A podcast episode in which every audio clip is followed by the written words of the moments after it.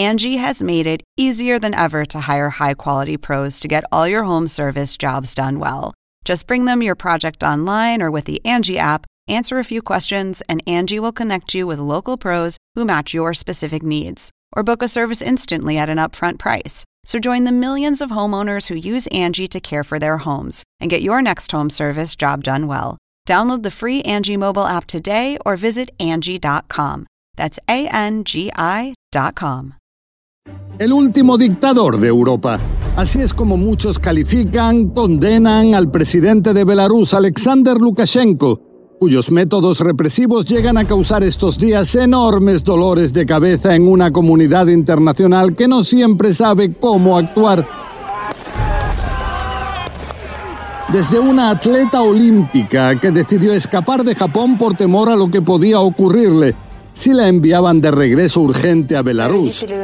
My parents, looking at all this, concluded that upon my return home, I'd either face the psychiatric unit or prison. Hasta la misteriosa muerte colgado de un disidente político en Ucrania. Incidentes que nos hacen recordar lo que muchos califican de terrorismo de Estado o el secuestro de un avión que llevaba a un disidente político y que fue obligado a aterrizar en Belarus. Esto junto a los arrestos parece que masivos, con torturas escalofriantes. Saludos. Les habla José Levi en un nuevo episodio del podcast de CNN Desafíos Globales. Son de esos casos en los que la realidad pareciera superar a la ficción. El escenario, los Juegos Olímpicos en Tokio. La protagonista, una joven de 24 años, Cristina Tsimanouskaya, velocista del equipo bielorruso, quien cometió un error craso, atreverse a criticar en las redes no ya a su gobierno, sino muy lejos de eso a la decisión de sus entrenadores de ponerla en una carrera para la que asegura no fue preparada. Por lo visto se trataba de una falta de disciplina, de un error imperdonable que provocó que sus delegados decidieran interrumpir su participación en los Juegos Olímpicos y trataran de devolverla inmediatamente a su país. Luego dijo a CNN que en el camino al aeropuerto telefoneó a su abuela, quien le advirtió de no regresar por temor a terminar en un sanatorio para problemas mentales o alternativamente en la cárcel. Cuenta que la abuela le dijo que en los medios de comunicación locales se referían a ella como alguien que sufría problemas emocionales y psicológicos, y que eso podía ser mala señal. En el aeropuerto en Tokio pidió ayuda a los agentes de seguridad y de esta forma pudo impedir que la devolvieran a Belarus. Tsimanouskaya pidió asilo diplomático a Polonia y cuando se lo concedieron, se trasladó a Varsovia, pero no lo hizo por razones de seguridad en un vuelo directo, sino haciendo escala en Viena. Ahora afirma temer por los familiares que están todavía en su país.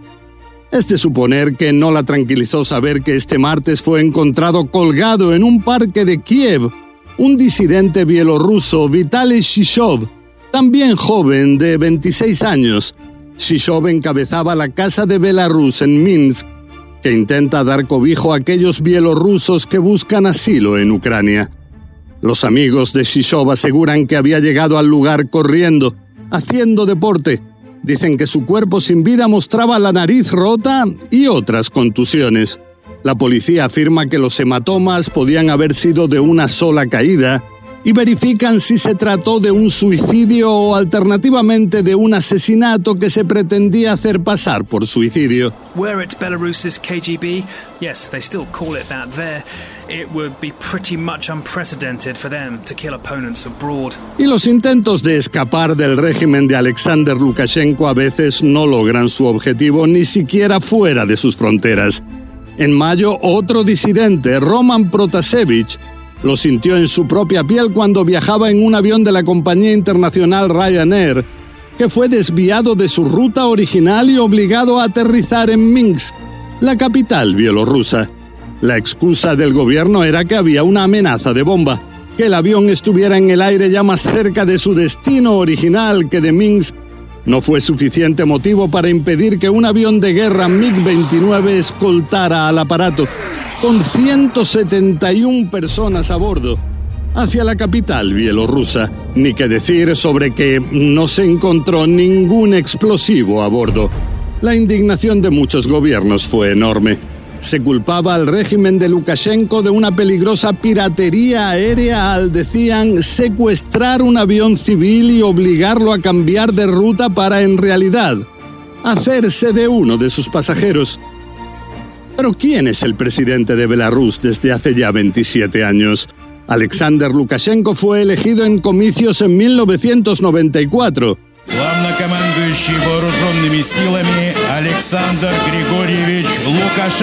Y desde entonces se ha eternizado en el poder. El 9 de agosto del año pasado se proclamó vencedor en las elecciones presidenciales obteniendo un ya de por sí sospechoso 80% de los votos.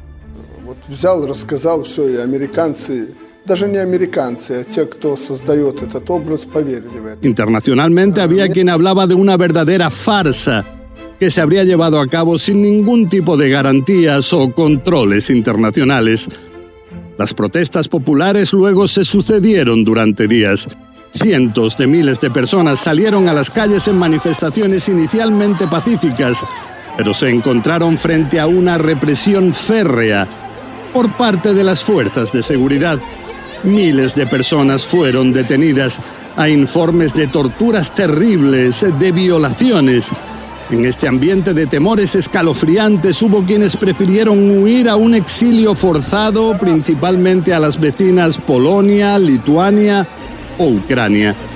Ahora se ve con preocupación una información a la que tuvo acceso CNN, según la cual se estaría habilitando una prisión especial de seguridad situada en, escuchen, Novokolosovo, a una hora de Minsk, para encarcelar a posibles disidentes. Lo que CNN pudo ver es una alambrada con tres niveles de protección, dicen testigos en el lugar que está electrificada, con cámaras de seguridad y ventanas especiales con barrotes de hierro, en una zona que fue una base soviética de misiles. Si bien en las pasadas semanas las protestas fueron bastante más limitadas en tiempo y en espacio, para evitar quizá así poder ser detenidos, se cree que con el aniversario de las elecciones del año pasado, ahora el 9 de agosto, podrían reanudarse las manifestaciones, a pesar de los riesgos. Lo que sí, y esto es algo que quizá no sorprenda a muchos, es que el gran aliado de Lukashenko, quien intenta apoyarlo aún frente a estas realidades y con las sospechas más difíciles, es el presidente de Rusia, Vladimir Putin. Curioso. Bueno, hasta aquí este podcast. La semana que viene volveremos con más desafíos globales que nos presente este terrible o maravilloso rincón apasionante del universo, donde nos tocó vivir.